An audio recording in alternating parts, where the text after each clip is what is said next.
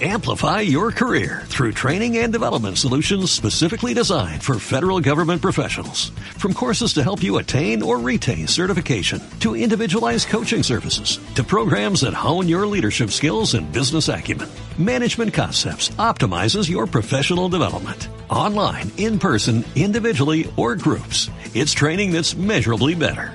Learn more at managementconcepts.com. That's managementconcepts.com.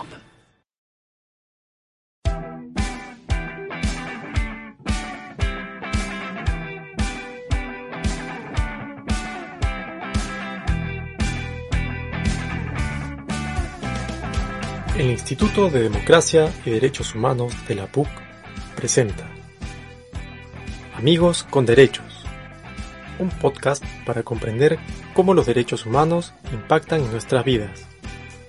Bienvenidas y bienvenidos a un nuevo episodio.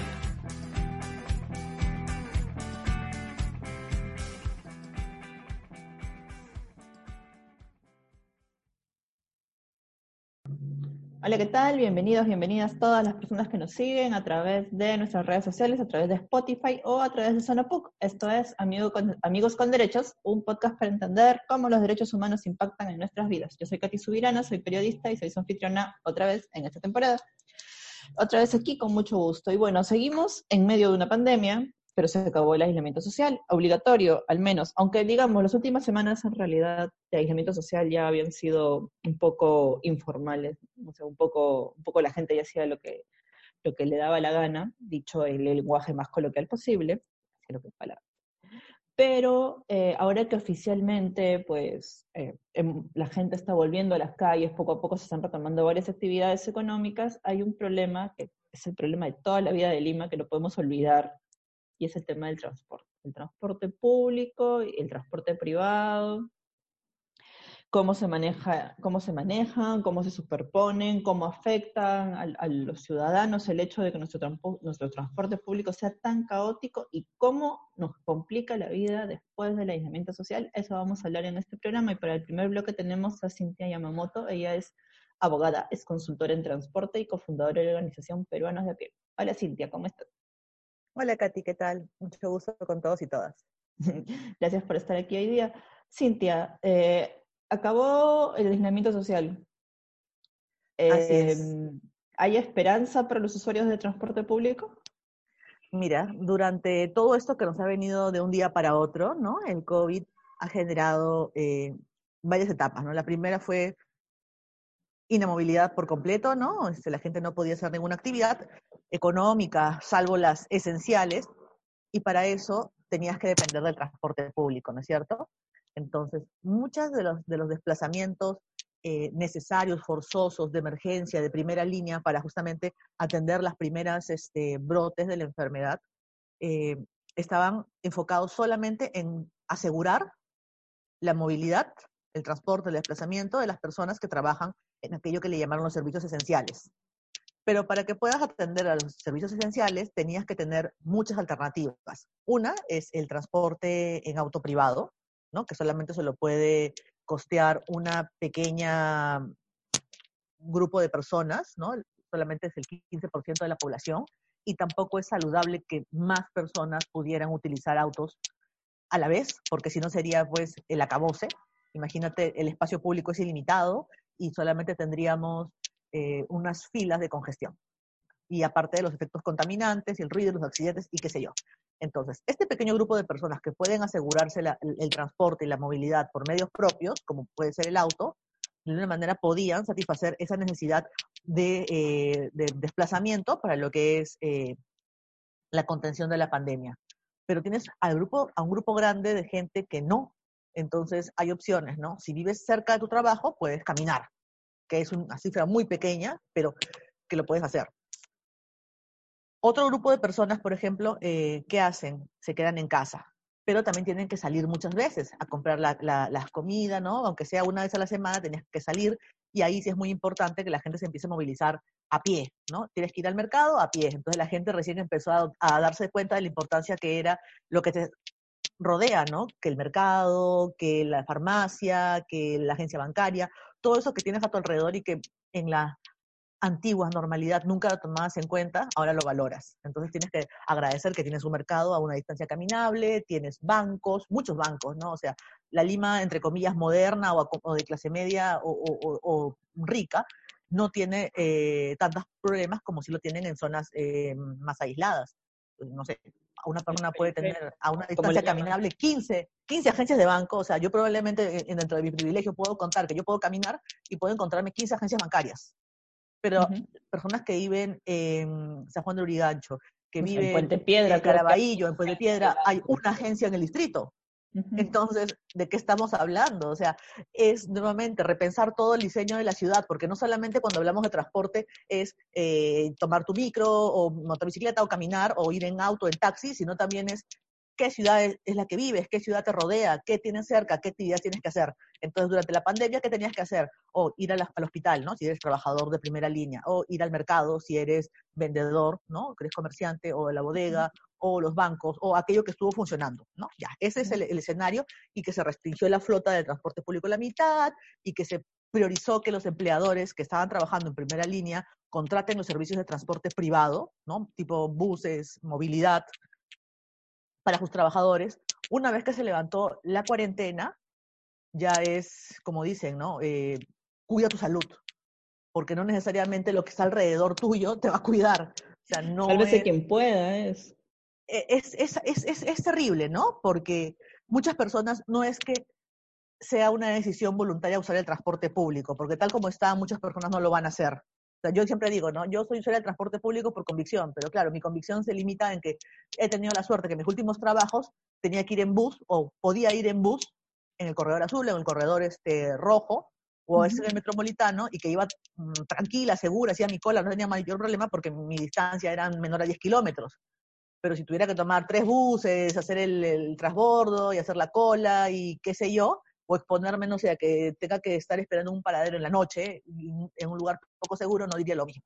Entonces, pero Cintia, una cosita. Eh, eh, nosotros sabemos que tenemos un estado débil, sabemos que, o sea, la pandemia nos agarró de sorpresa, se ha tenido que reforzar, entre comillas, porque no sé qué tan bien se ha reforzado el sistema de salud y todos los esfuerzos, o la mayoría de ellos han estado en que se atienda, pues, el tema de salud y educación, básicamente, básicamente. Digo, no digo no son los únicos, pero o sea, el esfuerzo grande estuvo ahí. Pero el transporte es un medio, ¿ah? El transporte es lo que te conecta a la salud, lo que te conecta a la educación, lo que te conecta al, abastecimiento. Justamente ahí va mi pregunta, ¿no? Eh, la, tú has visto, porque tú eres la que busca noticias, la que busca información acerca de transporte todos los días. tú has encontrado... Soy un transport eh, geek. Yes. ¿Tú has encontrado de alguna forma algo que, que denote que se ha priorizado, que se ha pretendido priorizar o que se ha tomado la importancia no sé si de vida, porque si fuera la importancia de vida estaríamos de repente un poquito mejor, pero que se, ha hecho, se ha mirado el transporte con detenimiento, se ha mirado el problema con detenimiento, se ha ofrecido alguna solución, alguna propuesta, o simplemente se olvidaron. Lo que pasa es que son tiempos, ¿no?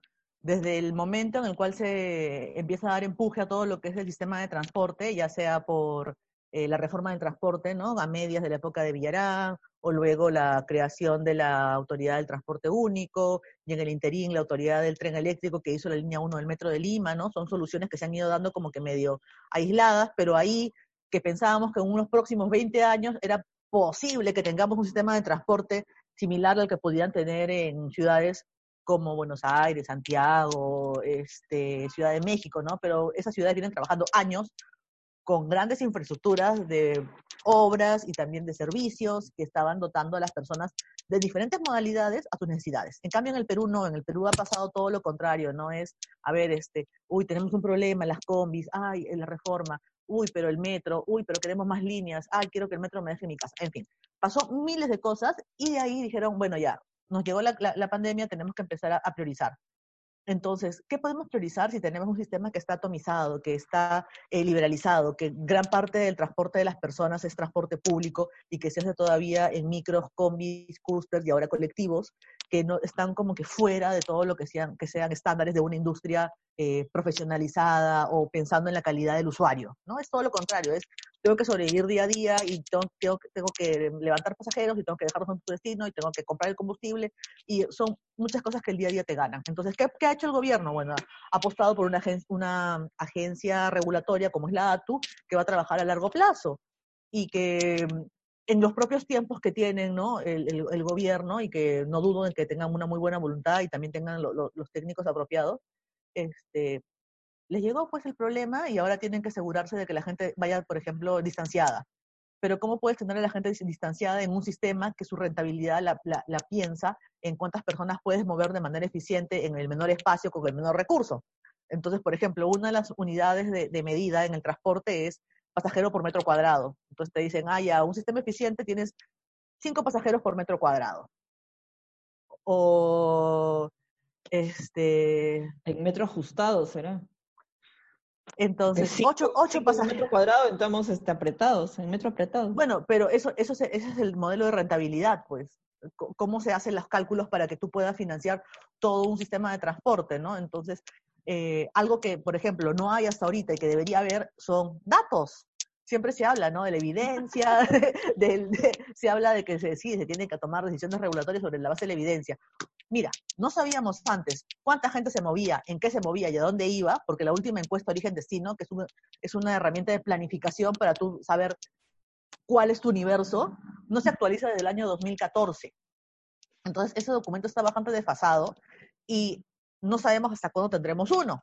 A la par, tampoco supimos nunca cuántos desplazamientos se hicieron forzosos durante la pandemia o durante la cuarentena y tampoco sabemos cuántos está eh, en, en, la, en la etapa de la reactivación económica, exactamente. Entonces, si tú no tienes una medida de qué es lo que estás eh, regulando, cómo puedes ofrecer situaciones, cómo puedes satisfacer la oferta.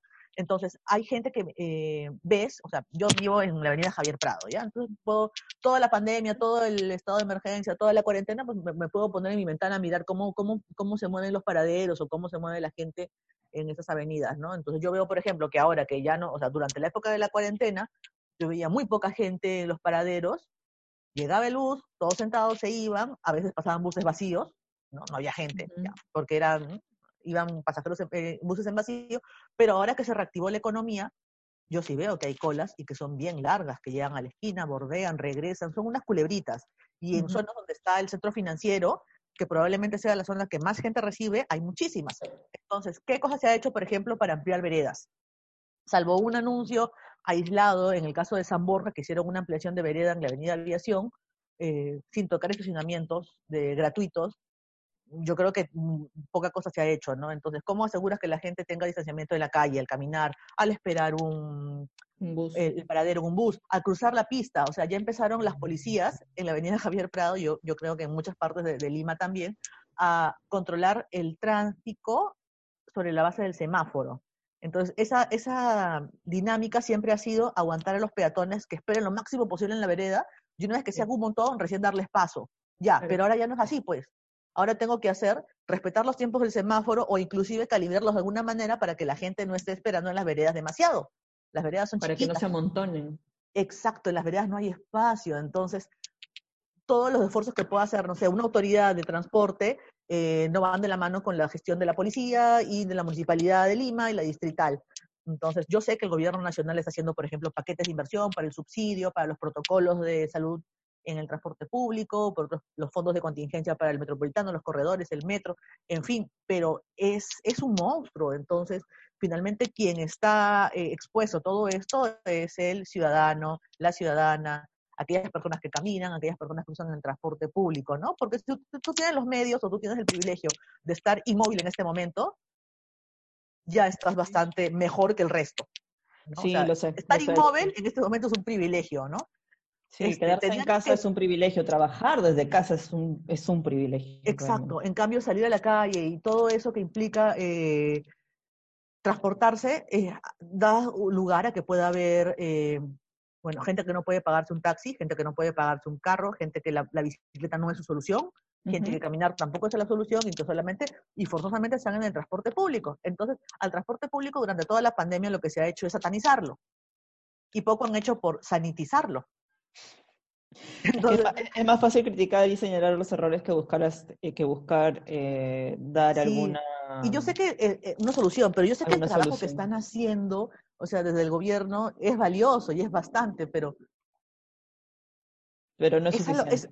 exacto, y eso es lo que pueden dar. Y tienes también alcaldes distritales y, y de, provinciales que no están apoyando que están pensando en cualquier otra cosa menos en la necesidad de las personas. Por ejemplo, ¿qué tienen que hacer los distritos? Mejorar las veredas.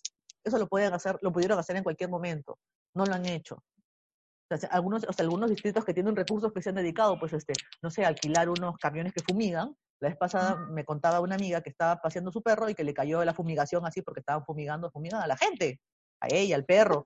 Entonces, eh, o sea, están, están, en un país este, distinto, es una realidad distinta a las necesidades de las personas. Bueno, en realidad vivimos en un país eh, que para nosotros es como tú dices, para nosotros es un, lo vemos de una forma, las autoridades lo ven de otra, los especialistas de otra, la clase alta lo ve de una forma, la clase media de otra, quienes tienen menos recursos lo ven de otra. Bueno, Cintia, muchísimas gracias por esta, por esta entrevista, por conversar contigo en este bloque, aunque de verdad no hay mucha esperanza, pero seguiremos trabajando. Sí, o sea, ojalá que la gente que tiene, las, empresas que tienen personal a su cargo, que necesitan ir a los centros de trabajo, que les den soluciones de transporte privado, ¿no? O sea, pueden contratar movilidad, hay mucho, mucho transporte disponible. Por ejemplo, eh, los Corredor Rojo comentaba que tenían como 150 unidades paradas porque la municipalidad no les da el permiso para, para operar. Entonces, eh, y así debe haber pues movilidades escolares y debe haber otro tipo de, transporte turístico. Mucha de la industria que se ha quedado paralizada, que podría ser contratada por empresas para que den las facilidades para que su personal se desplace de manera segura. Entonces, yo creo que eso sí podrían hacer, pero bueno, apelemos a la buena voluntad de los empresarios. apelemos a, que a, que también tienen corazón, a que también son ciudadanos de este país, que no se olviden, que no se olviden de eso los empresarios. Cintia, muchísimas gracias por estar conmigo el día de hoy. Vamos a una pausa y regresamos.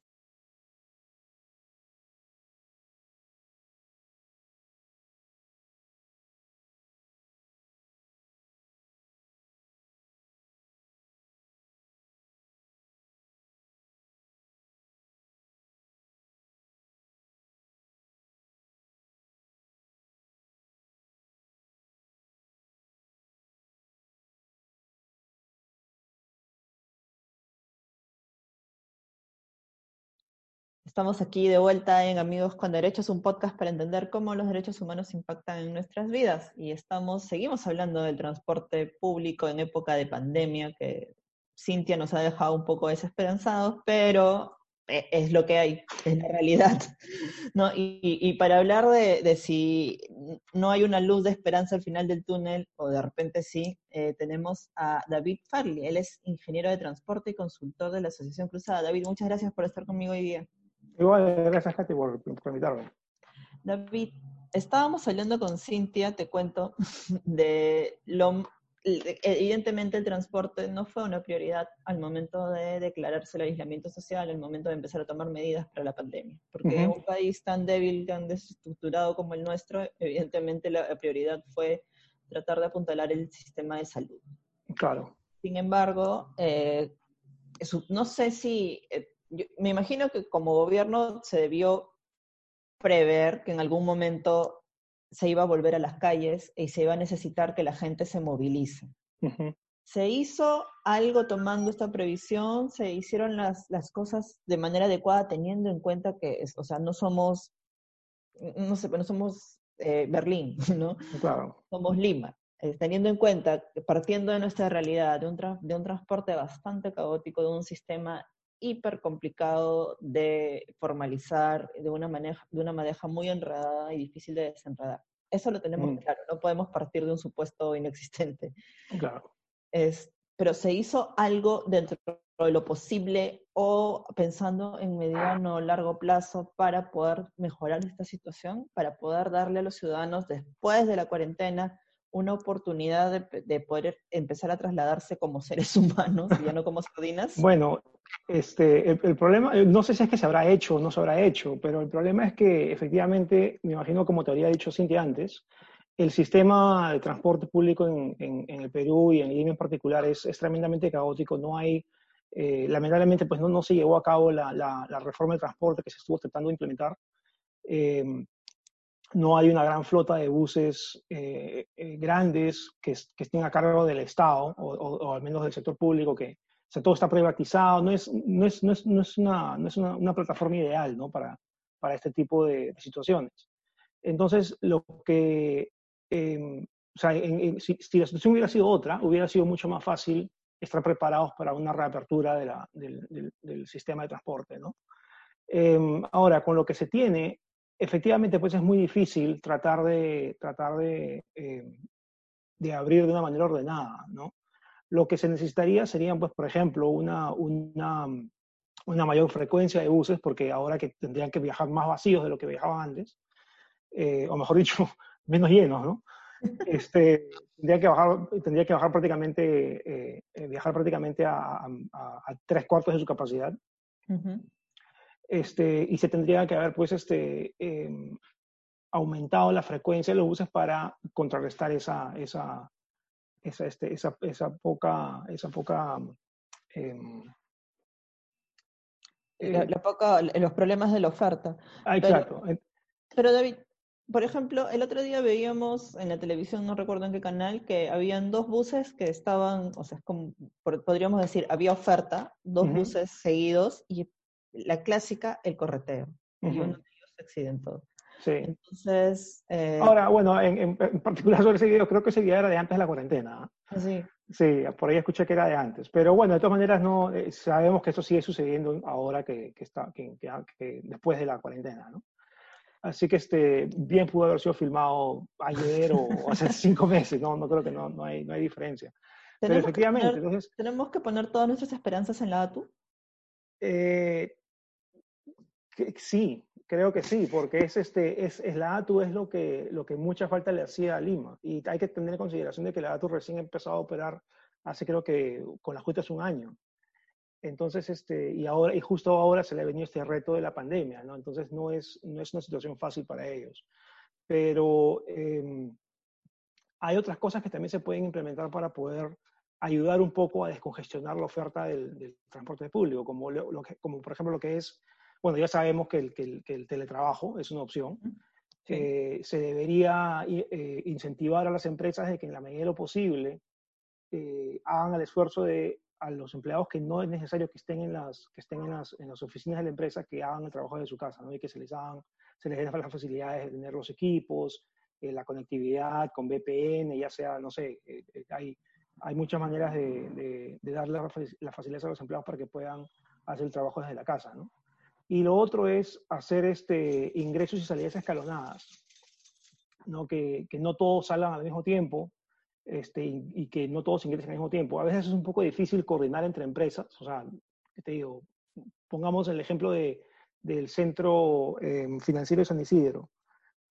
Eh, bueno, en ese caso podría de repente ser, habría que, que poner, ponerlos de acuerdo a todas las empresas que operan en esa área a que hagan una, un ingreso y salida escalonada, ¿no? para que no todos este, salgan a la calle al mismo tiempo.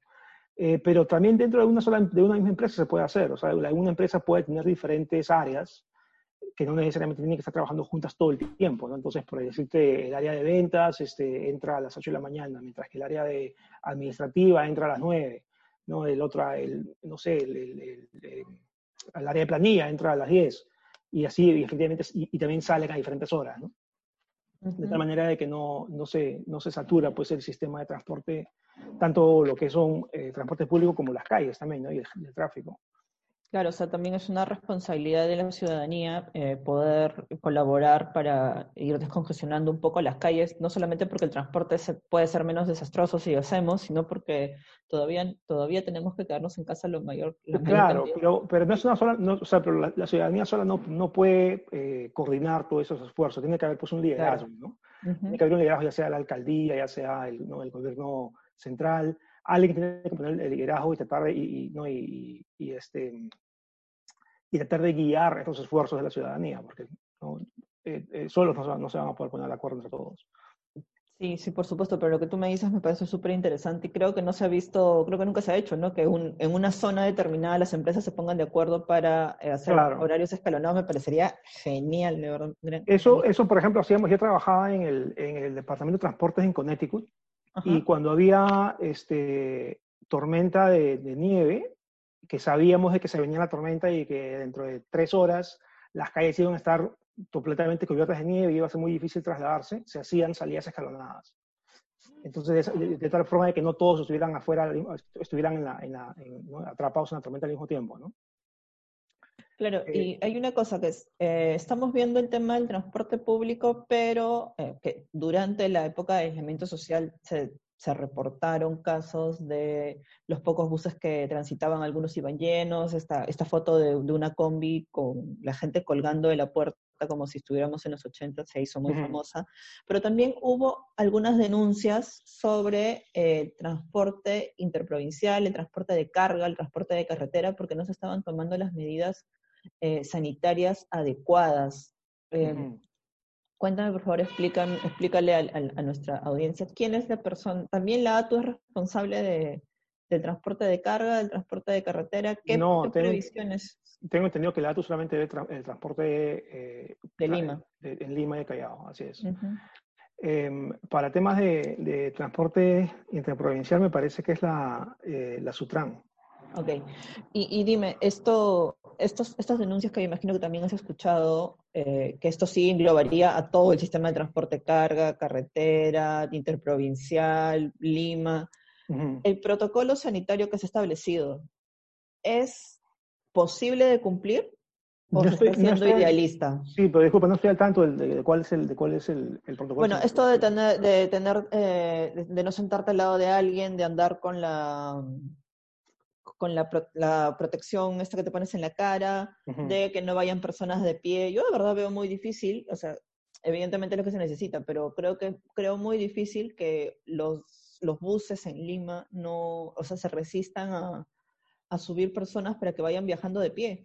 O sea, creo que tiene que ver también con la forma en la que está estructurada las empresas que, que, brindan el servicio de transporte, ¿no? Así es, así es. Y eh, bueno, el tema es que, el, bueno, para empezar, el, si es que se les va a exigir a las empresas de que hagan, de que, de que eh, viajen con los buses en la mitad de los asientos, los asientos vacíos, este, primero que el pasaje no puede costar lo mismo, ¿no? Tendría que haber un aumento del precio del pasaje. Y, o de lo contrario, tendría que haber un subsidio, una, una especie de, de, apoyo del gobierno para, que, para, para cubrir ese costo, ¿no? Em, lo otro también sería que eh, igual la demanda va a ser la misma, bueno, al menos que haya una diferencia en el precio, como mencionaba antes, la demanda va a ser la misma, entonces eh, tendría que tener más frecuencia los buses. Eso también pone un mayor, una mayor carga sobre las, sobre las autopistas, ¿no? genera más, este, pone más, este, em, no va, va, a haber más movimiento en las carreteras, lo que puede generar mayores accidentes también. Y eso es otro tema que hay que tener en cuenta, porque los, cuando ocurren accidentes, las personas heridas terminan yendo al hospital, que ya están colapsados o que ya están, ¿no? están eh, eh, con las capacidades limitadas.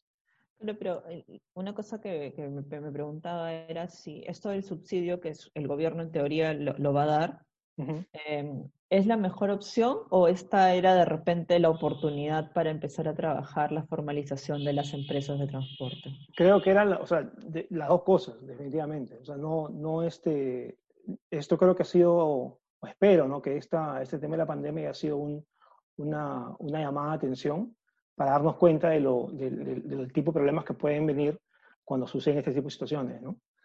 Eh, y es una oportunidad para tratar de, de corregirlo.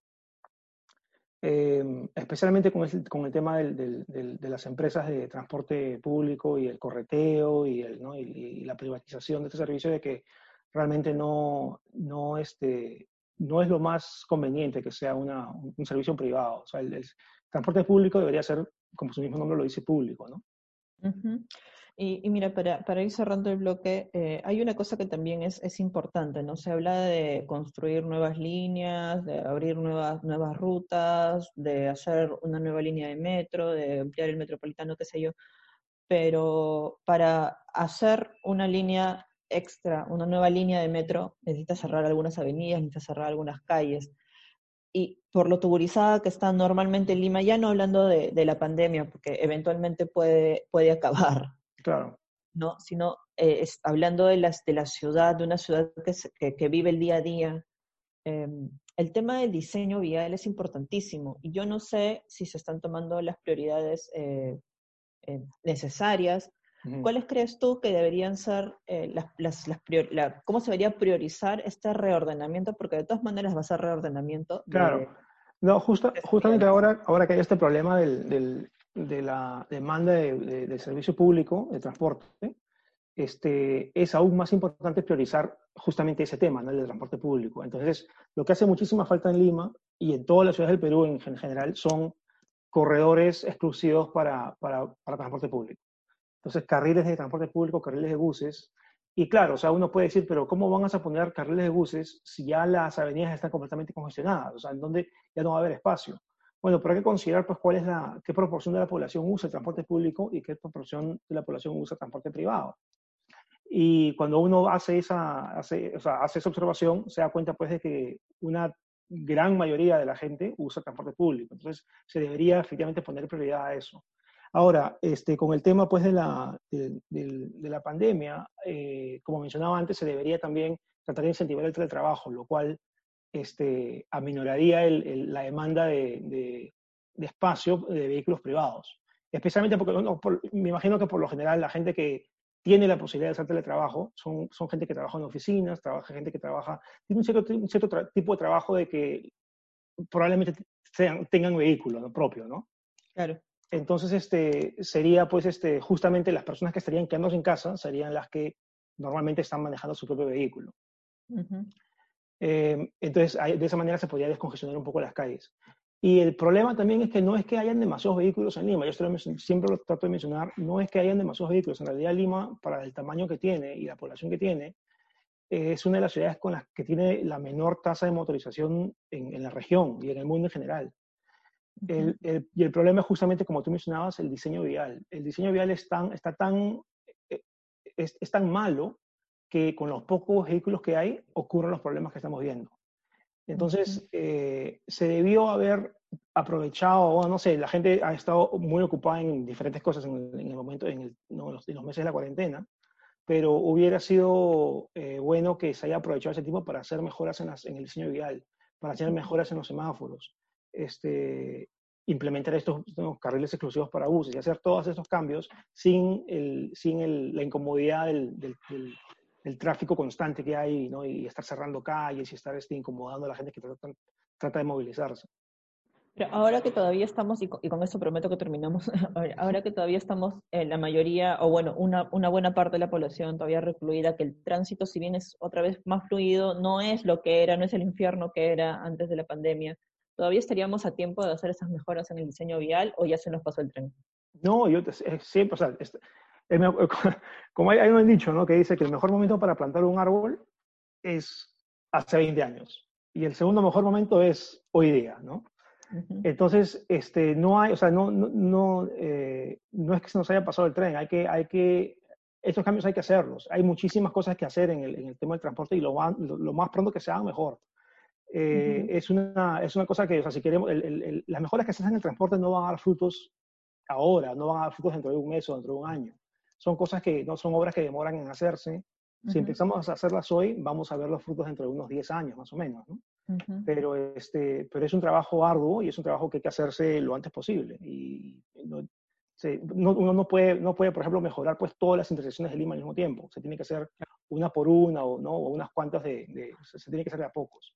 Uh -huh. Entonces, este, requiere una cierta planificación. Uh -huh. eh, okay. con, con, esa, con ese mensaje de cierta esperanza en el futuro, acabamos eh, me, menos desolados que en el primer bloque. Muchas gracias, David, por estar con, con nosotros hoy día. Eh, gracias por participar a, y darnos un poco de luz en, en, en, este, en medio de este caos que significa el transporte público de Lima. No, claro que sí. Gracias a ti, Cari. Gracias y bueno, gracias a todas y a todos los que nos siguen a través de nuestras redes sociales, a través de Facebook, a través de Spotify o a través de Zona PUC. Y nos encontramos en el próximo programa. Chao. Hasta aquí llegamos con este episodio de Amigos con Derechos, un podcast para comprender cómo los derechos humanos impactan en nuestras vidas. Amigos con Derechos es producido por el Instituto de Democracia y Derechos Humanos de la PUC el programa es conducido por Catherine Subirana, producido y mezclado por Fanta Quejara y Almendra Sánchez. El equipo lo dirige Patricia Barrante. Si te gustó este episodio, puedes volverlo a escuchar todos los lunes desde Zona PUC, además de seguirlo por Spotify, Evox y el Facebook del IDPUC. Nos puedes encontrar en arroba IDPUC.